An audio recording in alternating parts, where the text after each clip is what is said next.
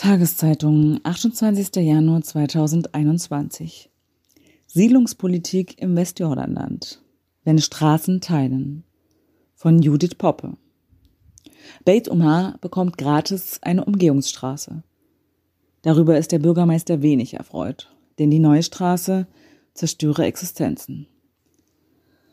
Die neue Straße wird unsere Stadt in zwei Teile teilen, sagt Nasri Sebana, Bürgermeister der palästinensischen Stadt Beit Umar. Hinter ihm stehen auf sandigen Hügeln eine Reihe von Baggern, Planierraupen und Lastwagen. Tausende von Quadratmeter östlich der neuen Straße können von unseren Bauern dann nicht mehr erreicht werden. Wie sehr der Verlauf und der Bau von Straßen das Leben von Menschen beeinflussen kann, wird deutlich, wenn man in eine Straße hineinzoomt, die sich einmal längs durch Israel und das Westjordanland zieht die Straße Nummer 60. Beginnend am südlichen Punkt der israelischen Stadt Beersheba führt sie hinein in das palästinensische Westjordanland. Vorbei an Hebron und Bethlehem, erreicht Jerusalem und geht danach weiter in Richtung Norden, passiert Ramallah und Nablus, bis sie wieder auf israelischem Territorium in Nazareth endet. Auf dem Weg von Hebron nach Bethlehem passiert man die palästinensische Stadt Beit Umar mit ihren etwa 17.000 EinwohnerInnen. Zumindest noch. Denn schon bald soll die Straße Nummer 60 Beit Umar umfahren. Bürgermeister Sabana weist mit seiner Hand in Richtung Osten auf die Weinberge, die auf den Hügeln liegen, auf die Oliven- und Obstbäume. Bislang konnten viele palästinensischen Familien damit ihren Lebensunterhalt verdienen, konnten aus den Reben den süßen Traubensirup machen, für den Beit Umar bekannt ist. Das könnte sich mit dem Bau der neuen Schnellstraße ändern. Unsere Bauern werden mit ihren Traktoren die Schnellstraße nicht überqueren können, sagt der 62-jährige Bürgermeister mit Schnauzer und kurzem grau meliertem Haar. Das Land wird den Siedlungen zugutekommen, die sich östlich von Beit Umar befinden, Migdal Os, Efrat. Dabei befindet sich das Land in Privatbesitz von BewohnerInnen von Beit Umar. Ein Masterplan für neue Straßen. Die Beit Umar Umgehungsstraße ist eine von vielen Straßen, die die israelische Regierung derzeit in den palästinensischen Gebieten bauen lässt. Sie sind Teil eines Masterplans, den die Verkehrsministerin Miri Regev im November 2020 in Anwesenheit zahlreicher Siedler und der Leiter der israelischen Behörden im Westjordanland veröffentlicht hat. Der Plan ist eine auf Papier gebrachte Vision davon, wie die israelische Regierung sich das Westjordanland im Jahr 2045 vorstellt. Wir nehmen den Fuß nicht vom Gas, kommentierte Regev den Bau von vier Straßen, die in diesem Masterplan enthalten sind. Wir wenden de facto Souveränität an und verbinden Israel, auch in Judäa und Samaria. Letzteres sind die in Israel verbreiteten Bezeichnungen für das seit 1967 besetzte Westjordanland. In einem Jerusalemer Hotel greift Jehuda Shaul in seine Tasche. Die israelische Regierung wird sagen, dass die Straßen auch den Palästinensern zugutekommen, sagt der 38-Jährige und breitet eine Karte von Regifs Masterplan aus. Ein Netz aus orange markierten Schnellstraßen spannt sich über die Fläche der besetzten Gebiete. Vom östlichen Jordantal bis in den Westen und damit ins israelische Kernland hinein. Doch wenn man einen Blick auf die Karte wirft, wird schnell deutlich, dass die Straßen den Siedlern und dem Siedlungsbau dienen sollen. Shaul fährt regelmäßig die Straßen des Westjordanlands entlang, um den in seinen Augen skandalösen Straßenbau zu dokumentieren. Dass er einer der schärfsten israelischen Kritiker der Besatzungspolitik geworden ist, ist in seiner Biografie nicht angelegt. Aufgewachsen ist Shaul in einer ultraorthodoxen, politisch rechtsgerichteten Familie in Jerusalem. In einer Yeshiva in Male Michmash, einer israelischen Siedlung östlich von Ramallah, ist er als Teenager zur Schule gegangen. Viele seiner Schwestern und Brüder leben heute in solchen Siedlungen. Doch während seines Wehrdienstes kamen ihm immer mehr Zweifel. Dir wurde gesagt, dass du dort warst, um Israel vor palästinensischen Terroristen zu schützen. Aber dann kam ich in die besetzten Gebiete und sah, dass ich da war, um absolute Kontrolle herzustellen, um zu verhindern, dass eine palästinensische Identität entsteht. Shaul erinnert sich, wie er mitten in der Nacht auf Befehl hin in beliebig ausgewählte Häuser eindrang, Familien aufweckte und Angst schürte. Unsere Präsenz fühlbar machen. So lautet das militärische Motto. Wenn der korpulente Shaul spricht, verbreitet er eine natürliche Autorität. Vielleicht ist ihm das von seinem Militärdienst geblieben. Der junge Soldat begann mit seinen KameradInnen zu sprechen und stellte fest, dass er nicht der Einzige mit Zweifeln war. So wurde Breaking the Silence ins Leben gerufen, mittlerweile eine international einflussreiche Nichtregierungsorganisation. Im Juni 2004 eröffneten Shaul und andere frühere Soldatinnen eine Foto- und Videoausstellung, um Hebron nach Tel Aviv zu bringen, wie es damals hieß, also den Israelis zu zeigen, was in den besetzten Gebieten in Wahrheit vor sich geht die Autobahn zur Annexion. Mittlerweile hat Shaul das Israelische Zentrum für öffentliche Angelegenheiten gegründet und in einem Gemeinschaftsprojekt mit Breaking the Silence einen Bericht zum Straßenbau im Westjordanland erarbeitet. Highway to Annexation, Straße zur Annexion, hat er das Papier genannt. Der internationale Aufschrei kommt immer dann, wenn Israel Wohnungsbau in Siedlungen ankündigt. Straßenbau und Infrastruktur, das waren bisher blinde Flecken. Auch von uns. Auch in der Arbeit von Nichtregulierungsorganisationen. Dabei macht die Infrastruktur es erst möglich, dass Siedlungen florieren. Ein Jahr lang hat Shaul sich durch Protokolle von parlamentarischen Komitees gewühlt, die sich mit dem Straßenbau in Westjordanland beschäftigen, und ist dabei durch Berge von Papieren und Plänen gegangen. Das ist alles nicht geheim, sagt Shaul. Es geht darum, die Aufmerksamkeit darauf zu lenken, hinter die Szenen zu schauen und die Punkte zu verbinden. Die Punkte zu verbinden. Darum geht es nach Shauls Auffassung auch der israelischen Regierung. Mit dem Stift zeigt er einige Male von links nach rechts über die ausgebreitete Karte. Die Querstraßen im Masterplan sollen die Karte verändern. Sie sollen ermöglichen, die Siedlungsbildung tiefer ins Westjordanland zu tragen. Außerdem ist geplant, zahlreiche Straßen, die bisher nur einspurig verlaufen, auszubauen. Allerdings nur diejenigen Pisten, die die Siedlungen untereinander und mit Israel verbinden.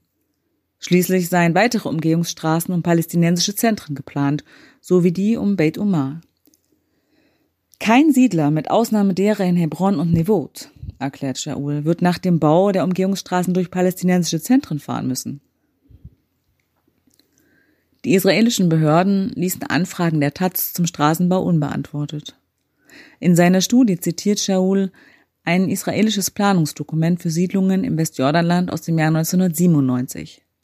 Getrennte Straßen für Israelis und Palästinenser, so das Dokument, seien statt gemeinsamer Straßen das vorzuziehende Modell. Zwar seien gemeinsame Straßen billiger und besser für den Verkehr, jedoch nur zu Friedenszeiten geeignet. Getrennte Straßen könnten auch in angespannten Zeiten genutzt werden. Die Erfahrung zeigt, sagt Shaul, dass Umgehungsstraßen ein Aufblühen von Siedlungen erlauben. Als Beispiel nennt er das 1985 südwestlich von Jerusalem gegründete Beit HaElit. 1990 lebten in der mittlerweile boomenden Siedlung gerade einmal 5500 Siedler. Der Bau eines Straßentunnels, der fünf Jahre später den Einwohnern auf dem Weg nach Jerusalem die Fahrt durch Bethlehem ersparte, und eine Umgehungsstraße um den palästinensischen Nachbarort Husan sorgten dafür, dass die Zahl der EinwohnerInnen von Beta Elit mittlerweile um das Zehnfache angestiegen ist. Noch ist die Straße Nummer 60 für alle da. Nasri Sabana, der Bürgermeister von Beit Umar, blickt von der Baustelle der neuen Schnellstraße aus hinunter auf die alte Straße Nummer 60, die sich wenige Meter unter ihm nach Jerusalem schlängelt. Noch teilen sich palästinensische und israelische Fahrzeuge den in jede Fahrtrichtung nur einspurigen Weg. Palästinensische Kleinbusse und Taxis, Autos mit israelischen und palästinensischen Nummernschildern. Dazwischen israelische Militärfahrzeuge. In Zukunft soll die Straße Nummer 60 anders aussehen. In einem Bogen wird sie um die palästinensische Stadt herumführen. Auch das nahegelegene Flüchtlingslager Al-Arub werden Israelis dann nicht mehr passieren müssen. Eine aufwendig gebaute Brücke wird über das Lagergebiet führen. Außerdem wird die neue Straße verbreitert und nicht mehr zwei, sondern vierspurig sein.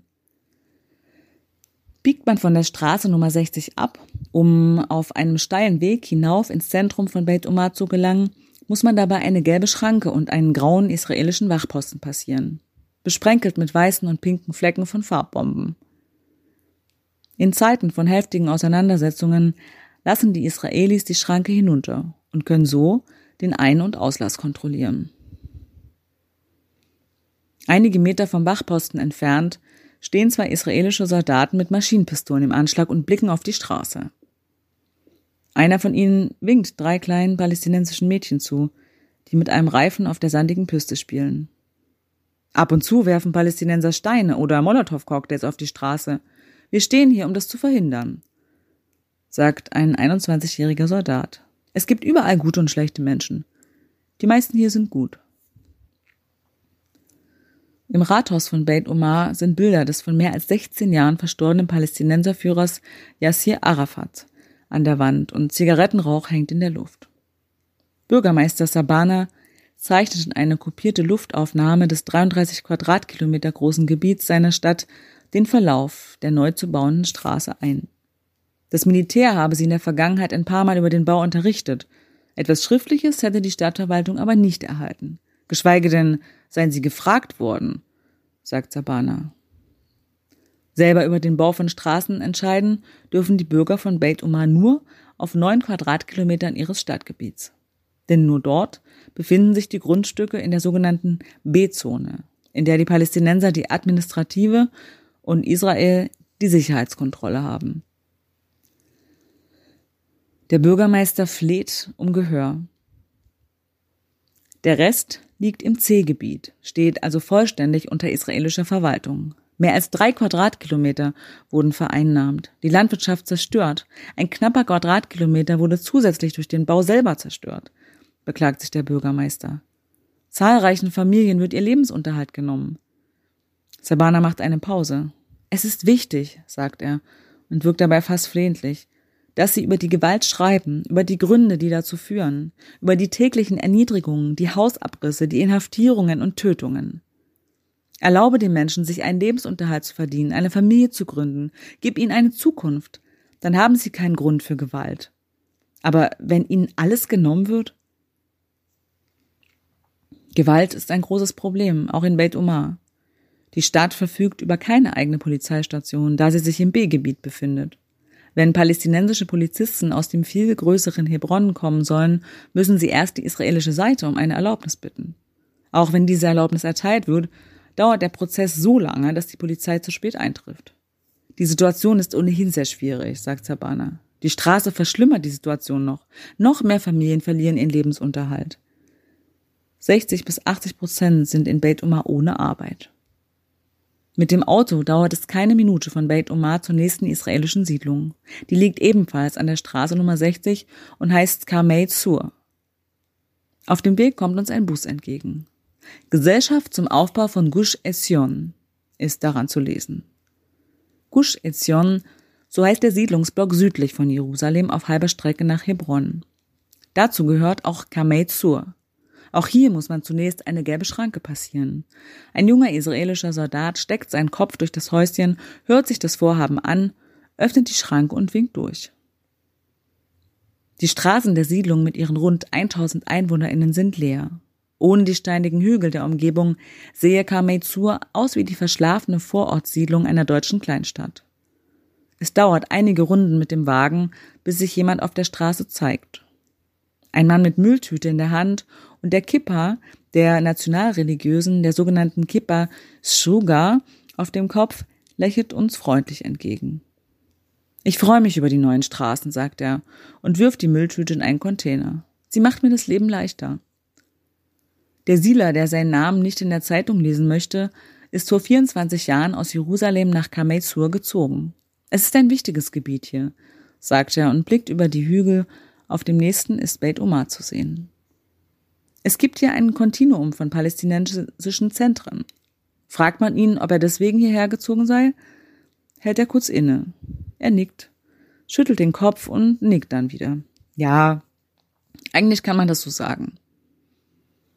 Politische Gründe sieht der Berufspendler nicht in der Umgehungsstraße. Für ihn ist es selbstverständlich, im Westjordanland zu Hause zu sein. Wenn er zu Stoßzeiten nach Jerusalem fahren muss, braucht er mit dem Auto weit über eine Stunde. Dabei ist die Stadt nur 29 Kilometer entfernt. Angst habe er keine, auch wenn auf die Autos von Bekannten schon mit Stein beworfen worden seien. Jehuda Shaul im Jerusalemer Hotel faltet die Karte zusammen. Möglicherweise werden nicht alle Projekte des Masterplans so durchgeführt, wie sie geplant sind.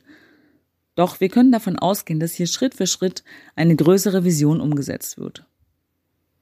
Dann steckt er seinen Stift zurück in die Tasche. Und mehr Annexion als dieser Plan, das geht eigentlich nicht. Und darin sind sich eigentümlicherweise alle einig. Der Menschenrechtsaktivist Yehuda Shaul, der palästinensische Bürgermeister Nasri Sabana und die israelische Verkehrsministerin Miri Regev.